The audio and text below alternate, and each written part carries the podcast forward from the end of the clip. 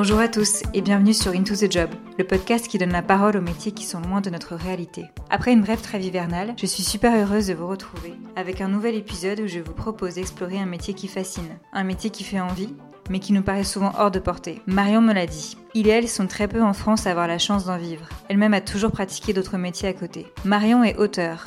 Elle écrit des romans et des nouvelles, en français et en anglais, dont 4 qui ont déjà été publiés. Elle fait partie des 40 000 auteurs français contemporains, un chiffre qui a triplé entre le début des années 80 et la dernière décennie. J'ai rencontré Marion lors du Book Club, organisé par le studio de podcast Louis Média. Nous avons discuté de beaucoup de choses. De livres, de discours féminins, de féminisme, de nouvelles technologies, d'intelligence artificielle et de podcasts. Avant que je ne découvre par moi-même que Marion était auteur. Elle préfère utiliser le mot d'autrice, qui fait entendre le féminin derrière la profession. Lors d'un déjeuner, elle m'a parlé de son expérience d'autrice, comment elle en était venue à écrire, comment elle a imaginé ses premiers romans, et pourquoi avoir choisi le genre de la romance en particulier, comment s'était passé le travail avec ses éditeurs. Malgré mes courts passages dans le monde de l'édition littéraire, elle m'a appris beaucoup d'autres choses que je n'imaginais pas sur le quotidien des auteurs.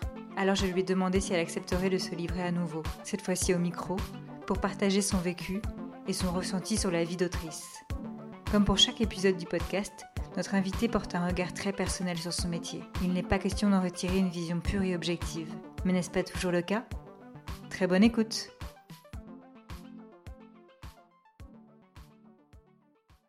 Bonjour Marion. Bonjour Laura. Merci Marion de m'accueillir chez toi. Toi, tu as écrit, euh, si je ne me trompe pas, une trilogie, un autre roman et tu écris aussi des nouvelles. Est-ce que tu peux me parler un peu de ton métier? Alors oui, euh, donc mon métier c'est autrice. Alors c'est ce dont tu parles, c'est pas forcément ce que j'ai, enfin c'est ce que j'ai écrit bien sûr, c'est surtout ce que j'ai publié parce qu'on en écrit plus souvent qu'on en publie. Dans l'autre euh, sens, c'est impossible. Donc je suis autrice, ça veut tout simplement dire que j'écris, moi j'écris de la fiction pour le moment, dans différents genres. Les genres dans lesquels j'ai été publiée, c'est ceux de la comédie romantique et de la romance. Et alors comment est-ce que ça, ça a commencé? Comment est-ce que quand est-ce que tu as commencé à écrire? Alors c'est compliqué de, de mettre une date précise parce que euh, j'ai commencé à écrire parce que j'aimais beaucoup lire quand j'étais petite. Je faisais, je forçais mes cousines et mes sœurs à, faire avec moi des, journaux que j'imprimais moi-même, que je photocopiais et que je vendais aux membres de ma famille euh, en me postant à l'entrée de la maison de ma grand-mère et ils étaient forcés de, payer un exemplaire pour pouvoir rentrer. Donc j'avais déjà envie de raconter des histoires. Après, vraiment écrire en me disant euh, je veux raconter une histoire du début à la fin et lui donner le jour, ça arrivait plus tard. Ça m'est arrivé assez tard en fait. Euh, j'ai pris une bonne résolution euh, le jour de mes 30 ans. Je me suis dit que je vais écrire un chapitre cette année. Et en fait, le chapitre euh, s'est transformé en un roman qui n'a pas été publié, mais qui m'a permis de rencontrer des gens et ensuite de faire publier autre chose. Et donc, comment est-ce qu'on passe du moment où tu te dis j'écris au moment où tu te dis je vais je, je, veux le publier et je veux qu'il soit lu par plus de gens? Alors moi, euh, je passe pas de, de moment où j'écris au moment où je vais être publié, je veux être publié dès le début. Ça ne veut pas forcément dire que je me dis euh, que ce que j'écris est génialissime, mais vraiment j'écris pour être lu. Euh, ça c'est mon chat derrière au cas où on l'entende. c'est le cliché, je suis autrice à chat. Euh, donc ouais, j'écris pour être lu. Donc je, je, me suis dès le début dit je suis autrice. C'est pas juste j'écris, c'est je suis autrice parce que j'ai envie de raconter des choses et j'ai envie de les partager. Est-ce que tu, tu, te définis euh, comme autrice du coup, et euh, à partir de quel moment on dit qu'on est auteur, autrice? Est-ce qu'il y a un nombre de livres? Est-ce qu'on se sent légitime? Alors c'est très, très intéressant la question de la légitimité, encore plus quand on est une femme, parce qu'il y a un gros phénomène de l'imposteur qui, on le sait, assez répandu euh, chez, la, chez féminine, dont je fais partie. Alors, c'est intéressant parce qu'au début, je disais, quand on me parlait, oui, j'écris, j'écris des romans. Et j'en ai parlé avec une amie, euh, une amie américaine, et qui me disait, mais il y a une différence entre euh, être, te dire, je suis, je suis une écrivaine ou une autrice, et j'écris, et c'est de te dire en fait ça fait partie de moi. Moi je me suis dit dès le début, hein, je suis une autrice, mais je ne l'ai pas forcément dit euh, je sais pas comme forcément comme ça que je me présentais. Aussi parce que c'est pas mon métier à plein temps. En tout cas, c'est pas le métier qui me permet de vivre pour le moment. Euh, ça permet de payer les vacances, ce qui est déjà génial. Mais il y avait ce côté-là, ben j'en vis pas. Est-ce que je suis vraiment une autrice? Et en réalité, il y a, je crois, me trompe peut-être, 17 euh, qui vivent de leur œuvre exclusivement en France à l'heure actuelle. Bon, voilà, ça fait, euh, ça permet de te dire en termes de légitimité. Euh, j'écris des livres, ils sont publiés, euh, ils sont lus, et j'ai des retours. bah oui, je, suis autrice. Comment on se sent quand on dit j'écris un, j'écris des romans, je suis autrice? Quand je dis que je suis autrice, en tout cas quand j'arrive à le dire. La première fois, il y a un petit côté, euh, on m'appelle le chevalier blanc, très, je me présente comme ça, je sors la cape parce que parce que le être écrivain, pour moi en tout cas, ça a quelque chose d'un peu plus mythique que de dire euh, je, suis, chef de produit. J'ai été chef de produit, donc j'ai rien contre, mais ça me définit beaucoup plus de dire je suis autrice que de dire je travaille comme chef de produit, parce que je dirais pas forcément je suis chef de produit à part en entretien. Donc il y a vraiment un côté identitaire. Et c'est ça qui est plus euh, euh, peut-être plus complexe au début à assumer. Comment est-ce que tu écris quand tu écris Tu écris où exactement? Est-ce qu'il y a des moments que, que tu privilégies dans la journée? Quel matériel tu, tu utilises pour écrire? Dis-moi.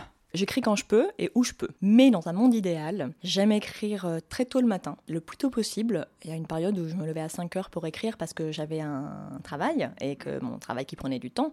Donc il fallait que je donne mes, mes premières heures, mes meilleures heures à l'écriture. Ensuite, j'écris où? Bah, Tu peux le voir euh, à mon bureau. Donc j'ai un bureau, euh, j'ai la chance dans mon salon, mais qui, que j'ai fait sur mesure il y a quelques années. Et il y a tout ce dont j'ai besoin. Il est suffisamment grand pour que je puisse avoir des livres de référence sur le côté, que j'ai mon ordinateur, des et moi j'écris la plupart du temps directement sur ordinateur. Ça m'arrive d'écrire sur carnet mais ça va être si je suis en vacances parce que j'amènerai pas l'ordinateur avec moi et encore j'écris j'écris beaucoup à la main mais pas pour mes romans. J'écris plutôt pour du mon journal, des réflexions, des réflexions sur l'écriture mais ou sur ce que je lis surtout mais euh, sinon c'est direct direct à l'ordi.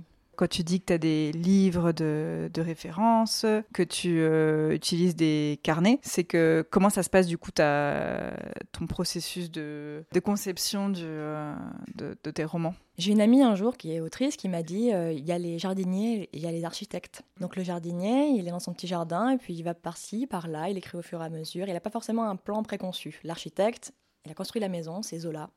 il a tout construit, il a fait les recherches, le plan est prêt, il n'a plus qu'à écrire. Je suis plutôt une architecte, dans le sens où, euh, même si j'ai une première idée qui est celle du jardinier, je vois une fleur et je me dis, tiens, jolie fleur, je vais, parler à, son propos. Je me dis plutôt, j'ai une idée.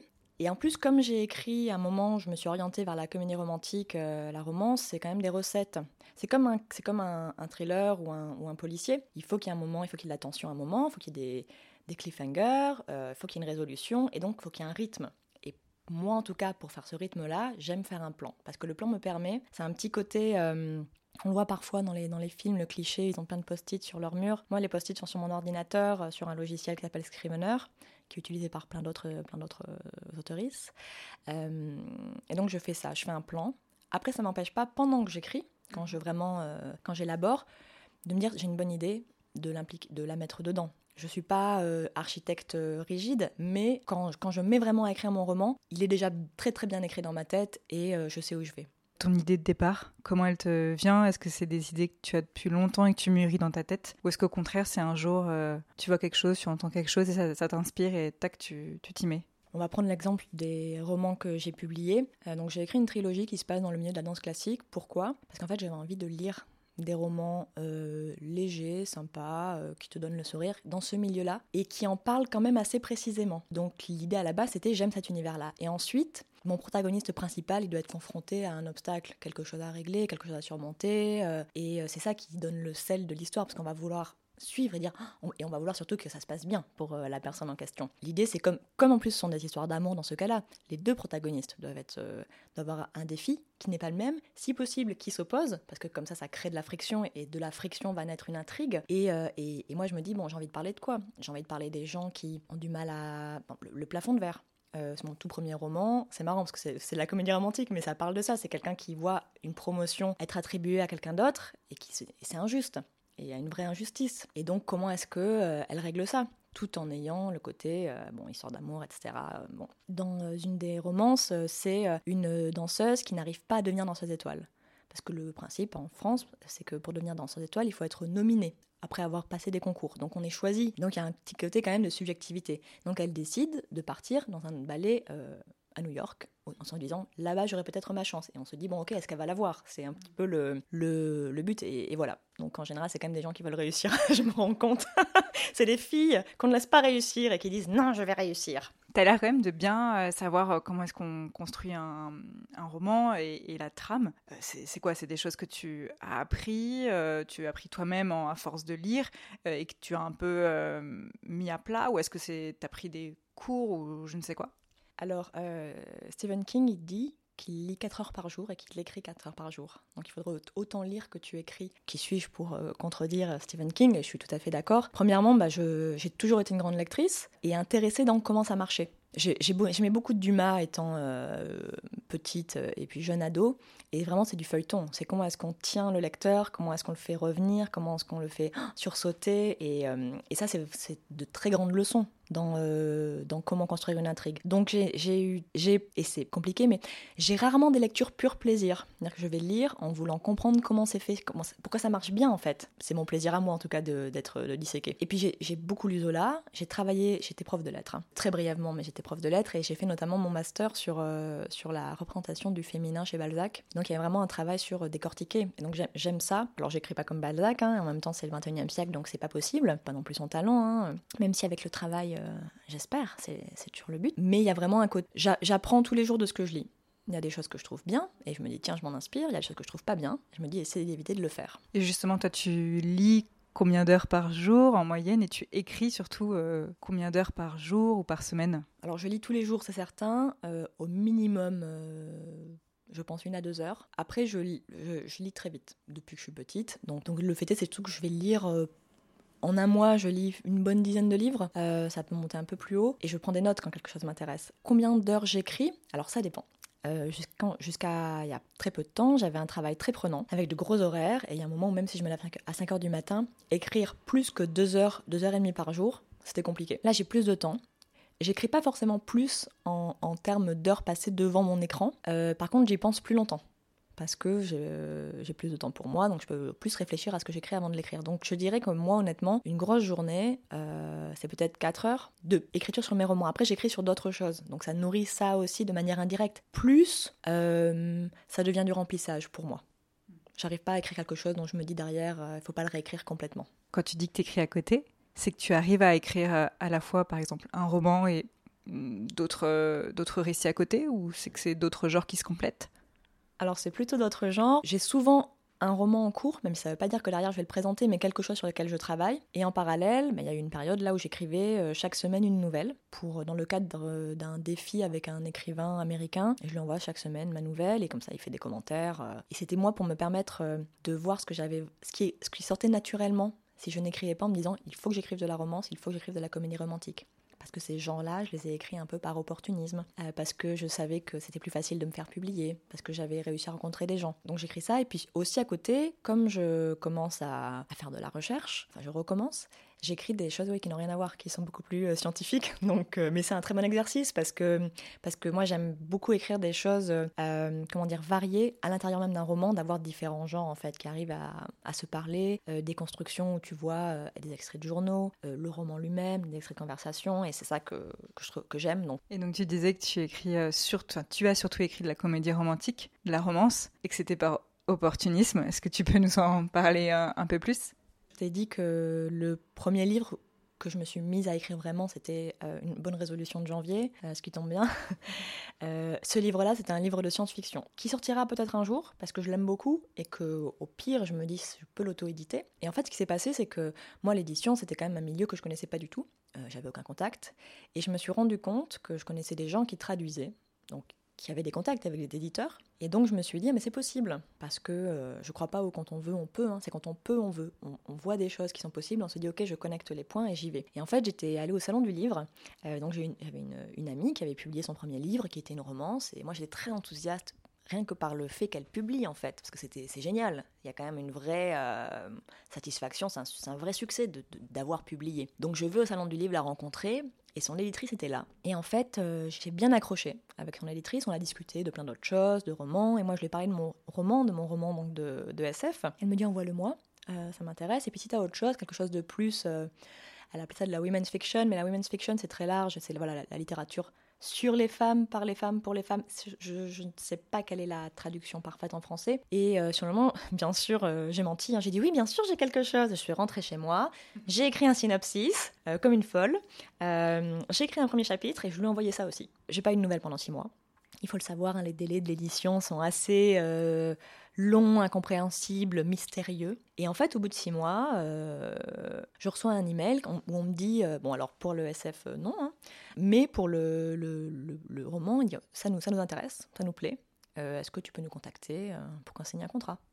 Alors là, j'étais, mais bien sûr super heureuse. Donc, et je, l'ai écrit parce que euh, il y a un petit côté, je l'ai écrit parce qu'on m'a laissé le publier. Et il y a de ça parce que je voulais être publié, je voulais voir comment c'était et je voulais tester aussi. Euh, tester en me disant de toute manière, euh, je vais publier sous un pseudonyme qui n'est pas très éloigné en réalité de, de mon, de, mon, vrai nom. Et ensuite, ce sera un test aussi. Comment ça marche l'édition? Est-ce que c'est est -ce c'est pour moi? Parce qu'on peut se rêver autrice et puis après se dire en fait être autrice, c'est pas un métier pour moi, comme beaucoup de choses. Donc voilà, l'opportunisme, c'est qu'après, une fois que tu écris une comédie romantique, euh, j'ai écrit autre chose en me disant, tiens, j'ai envie d'écrire des comédies romantiques euh, ou de, la, de, la, romance, parce que si, c'est un genre qui est très, euh, on le voit de manière très péjorative, hein, à l'eau de rose, un truc pour les femmes, et on sait bien que tout ce qui est pour les femmes, bien sûr, c'est négatif.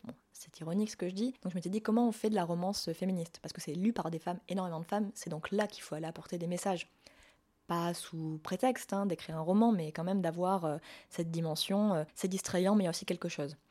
Euh, donc j'ai écrit autre chose sur la danse parce que j'aimais ça et que j'allais faire bien sûr quelque chose qui me plaisait. Et là, bah, je l'ai publié avec un autre éditeur. Et je l'ai publié d'ailleurs avec un autre éditeur parce que globalement, ils m'ont dit oui, oui, tu fais ce que tu veux. Donc c'était déjà, j'apprenais un peu ce qui marchait, ce qui marchait pas avec moi en tant qu'autrice. Et du coup, alors, est-ce que tu peux nous parler du travail avec euh, un éditeur euh, de littérature, comment ça se passe. Euh, donc là, tu nous as parlé d'une première rencontre, mais ensuite, comment est-ce qu'il ou elle t'aide à reprendre ton travail? Est-ce que tu lui fournis un premier texte À quel point il est repris? Quelle est ta part de, liberté dans tout ça? Alors ça dépend vraiment de l'éditeur, de la maison d'édition. moi, ma première expérience, c'était marrant parce que quand ils m'ont contacté, moi j'avais continué à écrire, mais j'avais pas terminé le livre, j'avais la moitié. Et en fait, l'éditrice me dit oui, tu peux m'envoyer tes chapitres au fur et à mesure. Et moi, je lui dis mais si tu veux, on est en novembre. Je lui dis mais moi, je t'envoie le livre en entier en janvier.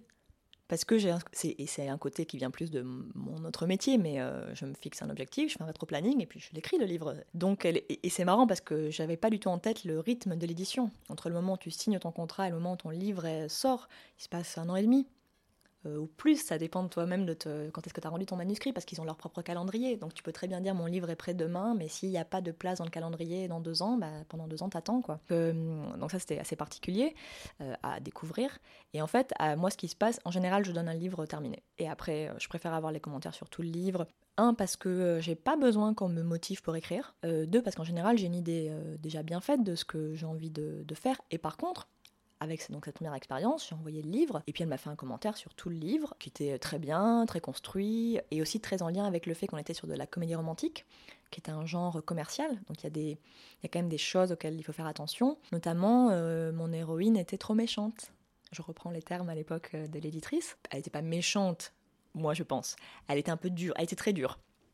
Et de fait, euh, comme c'est quand même, en termes de, de genre, peut y avoir un décrochage de ton qui est compliqué pour le lecteur. Moi, j'étais prête à apprendre, donc j'ai pas, euh, j'ai dit ok, je prends les commentaires, je fais les modifications. Tant que c'est pas des modifications qui me semblent, elle m'a pas demandé que mon héroïne tout d'un coup euh, soit une, une, fille euh, qui ne sait pas quoi faire de sa vie, qui attend un milliardaire, parce que c'était pas, pas ce que j'avais envie d'écrire. Donc pas de problème. Son but à elle, c'était d'améliorer mon livre pour qu'il ait, pour qu'il ait le plus de lecteurs possible, euh, de lectrices possible. Donc dans ces cas-là, il n'y a, a, aucun problème. Euh, avec... Mais tu vois, quand j'ai proposé un deuxième livre, une suite à celui-ci, à, cette, à cette maison d'édition, c'était horrible en fait, parce que le... Enfin, c'était horrible. Elle me dit, non mais en fait, c'est beaucoup trop dur tout le début. Euh, parce que c'était une histoire d'une fille qui se faisait maltraiter par son mec. Alors c'était pas, c'était de la violence verbale, mais c'est de la violence, on le sait. Et donc, elle me dit non, c'est pas possible, on peut pas commencer une romance avec euh, dix 10 chapitres où euh, vraiment elle se fait maltraiter par son mec. Et en fait, euh, derrière, bah, elle apprend justement à se séparer de relations toxiques, etc. Et, là, moi, ça m'a un peu, je me suis dit, bon, d'accord, super, si je peux écrire que, que des choses avec des filles où tout va bien et où elles font des makeovers et puis elles portent des jolis talons et à la fin elles embrassent un beau garçon, ça me plaisait moins. Après, c'est moi comme je l'ai interprété, c'est pas forcément ce qu'elle voulait dire. Il y a aussi ça, il y a le côté l'ego de l'autrice, on n'est pas toujours à même de soi-même se dire ah c'est un problème d'ego. Et donc, quand j'ai écrit euh, ma, ma, romance sur euh, la danse, j'avais déjà en tête une trilogie. Je voulais vendre une trilogie pour être sûre d'écrire les trois. On puisse pas m'empêcher. Qu'on me dise, bah non, non, euh, c'est bon. Et là, j'avais envoyé à plusieurs maisons d'édition. Et en fait, je suis allée avec ceux qui étaient le plus enthousiastes et qui m'ont le mieux payé. Il faut le dire aussi. Parce que on est... la rémunération, c'est un vrai problème pour les, pour les auteurs et les autrices. Donc, ouais, c'est très, très enthousiaste et, ils n'avaient pas, pas de problème avec des héroïnes, avec des, on va dire des aspérités parfois pas très agréables dès le début. Et justement, la rémunération, comment ça se passe? Comment un, auteur euh, ou une autrice est rémunéré par rapport aux, ventes euh, de ses livres? Alors, euh, je vais dire tout de suite, mal. pas, pas ça se passe mal, mais la rémunération est quand même assez basse, très basse, je trouve. La comparaison que je ferai, c'est avec les producteurs de lait. On sait que les producteurs de lait sont très très mal payés par rapport aux distributeurs euh, et, et, on sait que les agriculteurs en France, ils ont beaucoup de mal. Parce que même si c'est eux qui produisent le produit, en fait, la chaîne de distribution-production est tellement longue qu'ils récoltent quelques centimes, et c'est la même chose pour les auteurs et les autrices. Quand on, quand on vend un manuscrit, qu'on vend ses droits pour un certain nombre d'années, donc ce qui se passe, c'est que la maison d'édition va vous payer un avaloir. L'avaloir, donc il ne vous donne pas de l'argent pour le manuscrit en tant que tel, il, vous donne de l'argent en avance sur les ventes que vous réaliserez. L'avaloir, euh, ça peut aller de euh, peut-être, euh, je ne sais pas, 2000 euros pour un premier roman à 100 000 euros quand on est à Mélinotombe. Après, ce qui se passe, c'est quand le livre commence à, à se vendre, on touche des droits d'auteur. Les droits d'auteur, on ne les touche qu'une fois par an.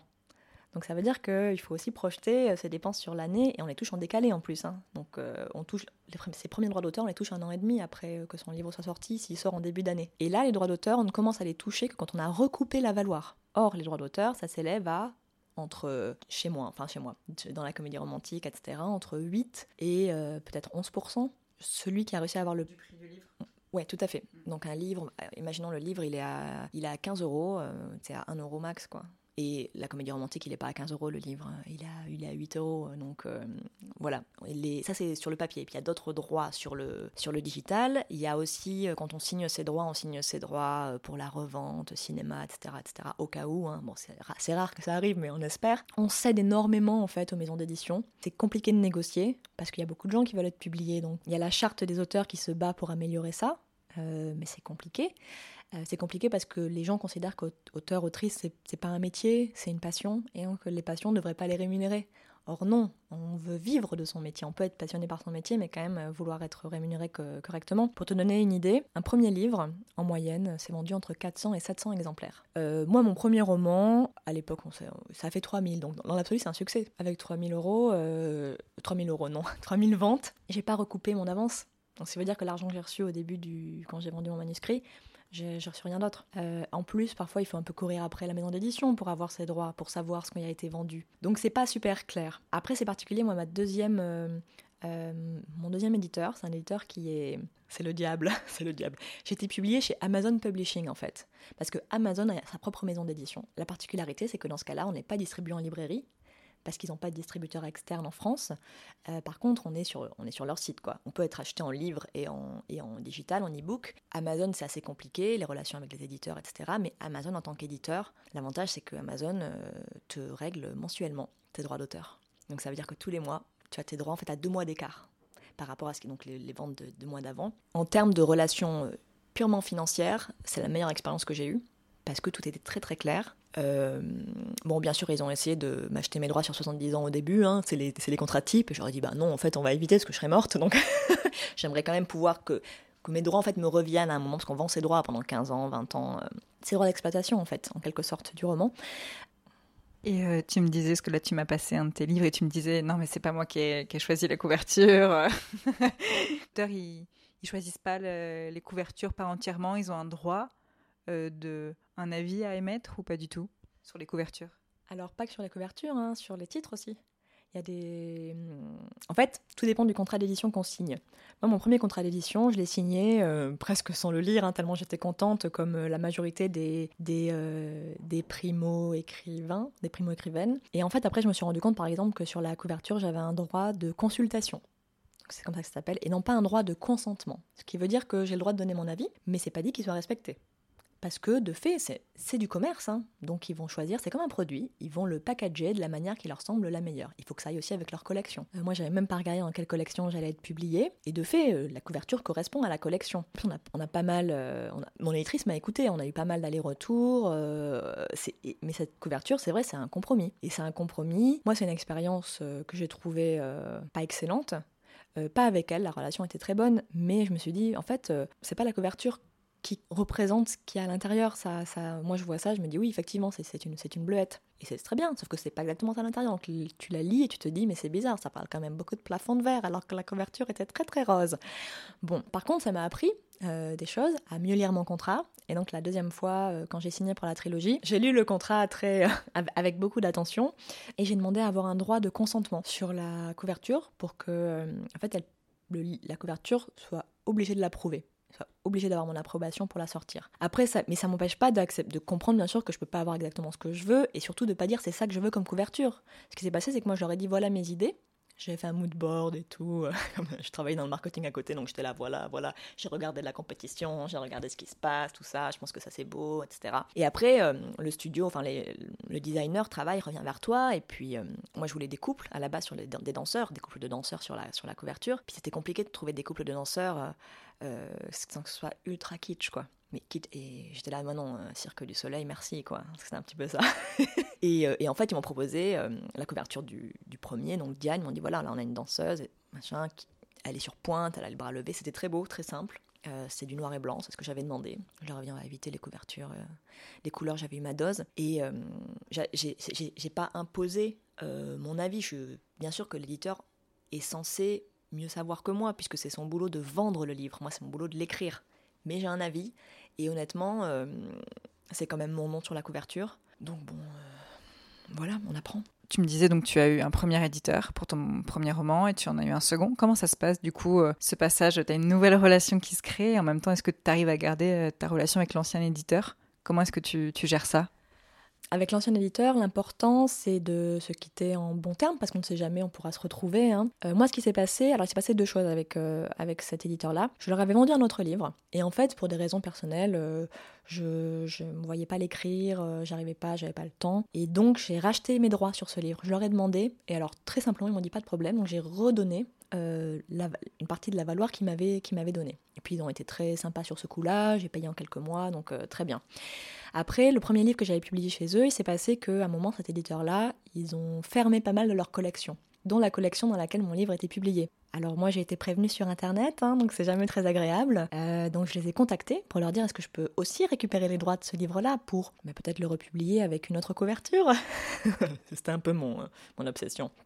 Et ils m'ont dit bah non non non parce qu'en fait le livre on continue euh, comme on a quelques exemplaires qui restent, on continue à le vendre sur les sites marchands qu'on ne nommera pas, mais qu'on connaît.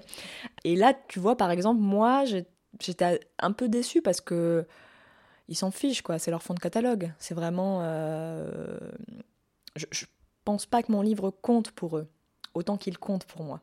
Et donc, sur ça, moi, ça m'a. Ben, ça m'a appris encore quelque chose. Et j'avoue, plus ça va, plus ça aussi, ça donne envie de s'auto-éditer en réalité. Pour avoir un peu plus de contrôle et de transparence euh, sur la manière dont ton livre est vendu, distribué et dont toi tu es rémunéré. Et tu parles beaucoup, euh, c'est un peu peut-être une question qui fâche dans le milieu. On a quand même un métier, un métier passion, un métier assez imposant, je pense, d'auteur. Et à côté, on parle beaucoup de relations commerciales. Et souvent, on oppose, on peut avoir cette figure de l'auteur sacré, de l'écrivain sacré, qui, qui a un talent et qui pourrait rejeter cet aspect commercial que toi, tu as l'air d'assumer pas mal. Qu'est-ce que tu en penses de tout ça? Tu le dis bien, euh, il y a une sorte de dichotomie entre l'auteur, l'artiste, hein, et euh, c'est pas l'artiste et l'homme cette fois-ci, c'est l'artiste et le commerçant. Le problème, c'est que les auteurs doivent tout faire euh, en France, ce qui n'est pas le cas aux États-Unis. Aux États-Unis, il faut un agent pour, pour être publié.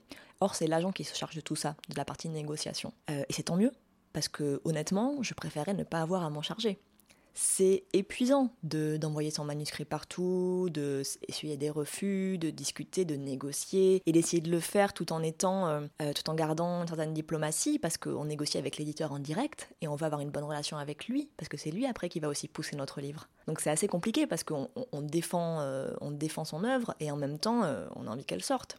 Et parfois on n'est pas pro. Je suis pas pro du milieu de l'édition, je peux me tromper, mais comme les choses sont pas forcément très transparentes, euh, j'ai tendance à, faire attention. Donc idéalement, il faut avoir un agent. Euh, ça commence à être un peu plus le cas en France, mais ce qui se passe aussi, c'est que les éditeurs sont parfois très réticents, en mode mais pourquoi est-ce qu'il y a un intermédiaire? Mais en fait, il, faut un intermédiaire, parce que mon boulot d'autrice, ce n'est pas de négocier mes droits. Mon boulot d'autrice, c'est d'écrire le meilleur livre possible. Pour le moment, si je suis en direct, par contre, je vais prendre une casquette différente, je vais mettre ma casquette, je suis mon propre agent, et dans ce cas-là, euh, non, je vais pas me laisser marcher dessus, parce que c'est dans l'intérêt de tout le monde que je gagne le mieux possible ma vie pour pouvoir continuer à écrire et pour pouvoir grandir en tant qu'autrice pour m'améliorer, pour avoir du temps. Donc oui, non, je pense que c'est, faut absolument euh, en parler aux, jeunes auteurs, aux jeunes autrices. C'est très important de négocier ces contrats, de bien savoir les lire, de savoir à qui parler, parce qu'en fait, euh, être autrice, c'est être entrepreneur. Et euh, une dernière question pour finir. Euh, est-ce qu'il y a quelque chose justement que tu voudrais changer, toi, dans le quotidien euh, des, auteurs et des autrices en France? Tu m'as parlé de plusieurs choses, mais est-ce qu'il y a une chose en particulier que tu voudrais voir évoluer dans le milieu? Alors la rémunération, hein, on peut le dire, c'est le nerf de la guerre. Non, c'est le nerf de la guerre parce qu'il il y a très peu d'auteurs qui vivent de leur plume. J'en connais une, et encore, elle vit de sa plume parce qu'à côté de ça, alors elle a un vrai succès en librairie, un gros succès. C'est une autrice jeunesse, donc elle a un gros succès, mais les pourcentages jeunesse sont encore plus bas que les pourcentages auteurs on va dire adultes, et parce qu'elle fait à côté beaucoup de sorties éducatives en collège, etc., où elle est payée.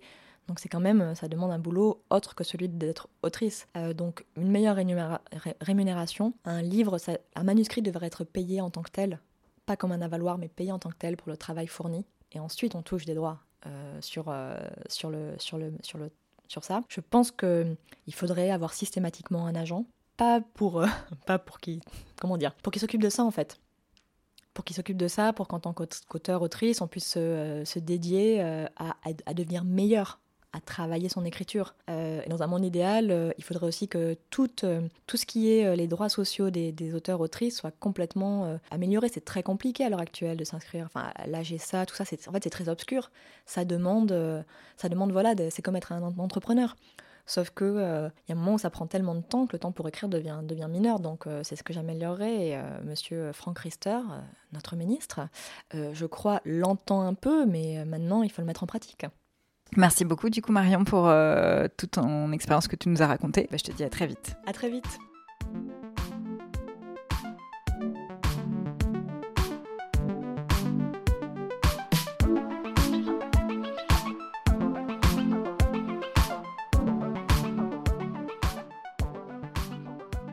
Encore merci à Marion de m'avoir accueilli chez elle pour me parler de son quotidien d'autrice. J'imagine que vous êtes curieux de connaître ce qu'elle a écrit. Pour retrouver ses premiers romans, Coup de blush à Milan et la trilogie Attitude, vous pouvez rechercher son nom de plume, Marion Olaran. Allez également découvrir son dernier compte Instagram, Astrolettre, où elle conjugue avec beaucoup d'humour l'astrologie et la littérature, en espérant que l'épisode vous aura éclairé, inspiré et donné envie d'en savoir plus. Rendez-vous dans 15 jours pour un nouvel épisode.